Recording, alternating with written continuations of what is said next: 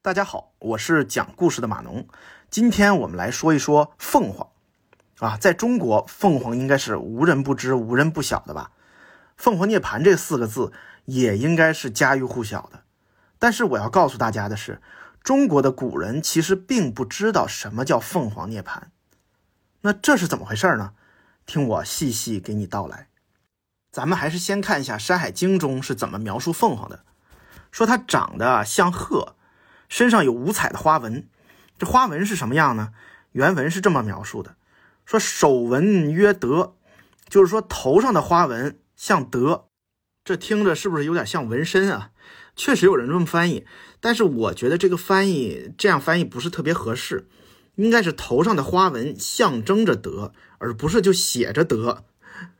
后面还说翅膀上的花纹象征着义。背部的花纹象征着礼，胸部的花纹象征着仁，腹部的花纹象征着信。我们看德仁德义礼仁信，这全是好词儿，是吧？还说这个凤凰能自己唱歌跳舞，最关键是见到它就能使天下安宁，这妥妥的祥瑞之寿，对吧？那么我们说这个凤凰有没有原型呢？光靠书里记载的内容是很难找到标准答案的。这个时候，我们就需要考古学来给我们提高一些、提供一些可靠的证据。商代甲骨文曾经记录过这样一些内容：商王让人用网来捕鸟，结果抓到了五只凤鸟。还有的记载说，有人将活着的凤鸟献给了大王。通过这些记载，我们可以发现，凤鸟好像是真实存在的，对吧？我们根据现在的一些历史文献记录中，也能有零，也能找到零星的这种类似的说法。呃，考古学家不只是找到了这样的一些文字记载，还找到了一些带有凤凰形象的这种器物。古代祭祀的时候啊，我们经常会使用各种礼器，用作与神灵去沟通。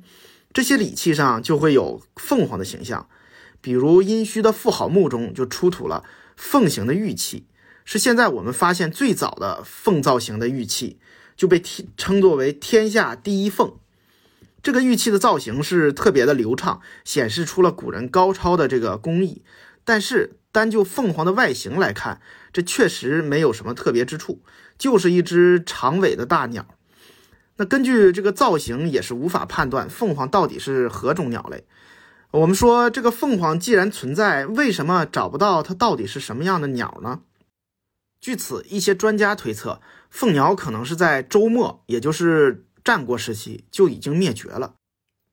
那么，凤凰到底是一个什么样的鸟？我们确实也得不到一个准确的答案了。其实呢，早在七千八百年前就已经有凤凰图腾的存在了。两千零五年，考古学家发现了高庙文化遗址，这里发掘出不少带鸟图案的陶器。经过考古专家和史学家的考证。这些鸟就是凤鸟。通过对古文字学的研究，也发现凤凰这个名字和黄河以南的风姓氏族有关。这个风就是大风的那个风。呃，有传说说这个风氏族是起源于燧人氏和伏羲氏。那在甲骨文里，凤也经常被写作风，凤凰的凰则被写作皇帝的皇。因此，凤凰这个名字很有可能是来自于凤凰。也就是风氏族的首领，随着部落的融合和统一，南方部落的图腾凤凰和北方部落的图腾龙就慢慢的合到了一起。我们在商周时期的礼器上就见到龙和凤同时出现的这样的形象。呃，到了秦秦汉时期，龙被大量大量用作于帝王，凤凰的形象则用于皇后或者是嫔妃们。但是这里我们需要注意的是，在这之前，凤凰其实是有雌雄之分的。凤代表的是雄鸟，凰代表的是雌鸟。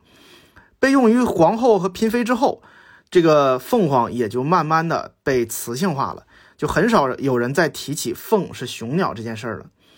那由于龙其实是糅合了很多的动物元素，凤凰的形象在秦汉也逐步开始复杂化，不再是。只是简单的长得像鹤，身上有五彩的花纹这么简单了，也被融入了很多的动物元素，然后最后也被定义为是百鸟之王。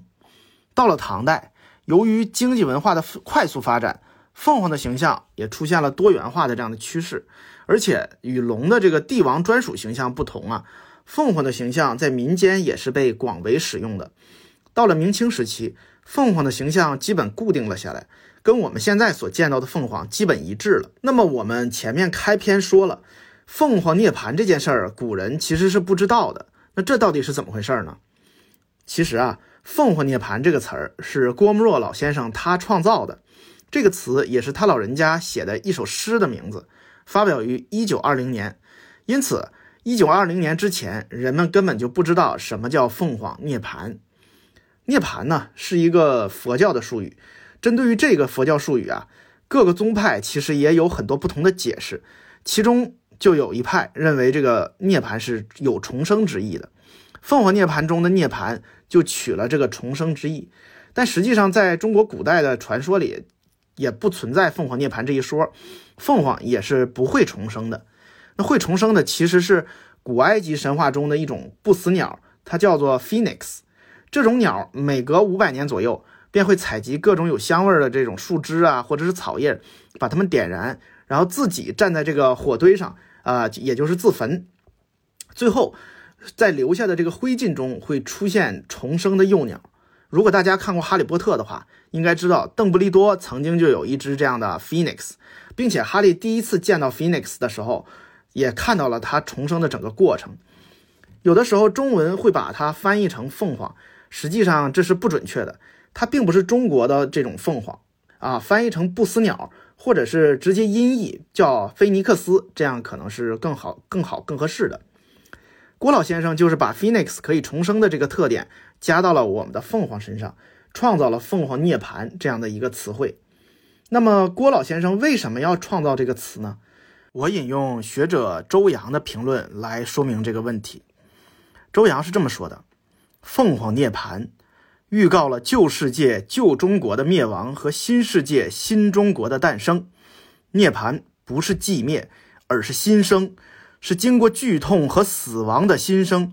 这首诗充满了辩证和哲理，热烈的幻想，对自己祖国的眷恋之情和对世界未来的光明理想。那我想听完这个，大家应该明白郭老先生到底想表达什么了。讲到这里，凤凰这一期基本就讲完了。他从《山海经》中简单的几句描述，演化成现在的壮丽华美。凤凰的形象也还在不停的进化，但不变的是，它代表着坚强勇敢、爱情甜美、生活幸福。它还承载着中华人民对永续太平盛世的期盼。感谢大家的收听，我是讲故事的马农，咱们下期再见。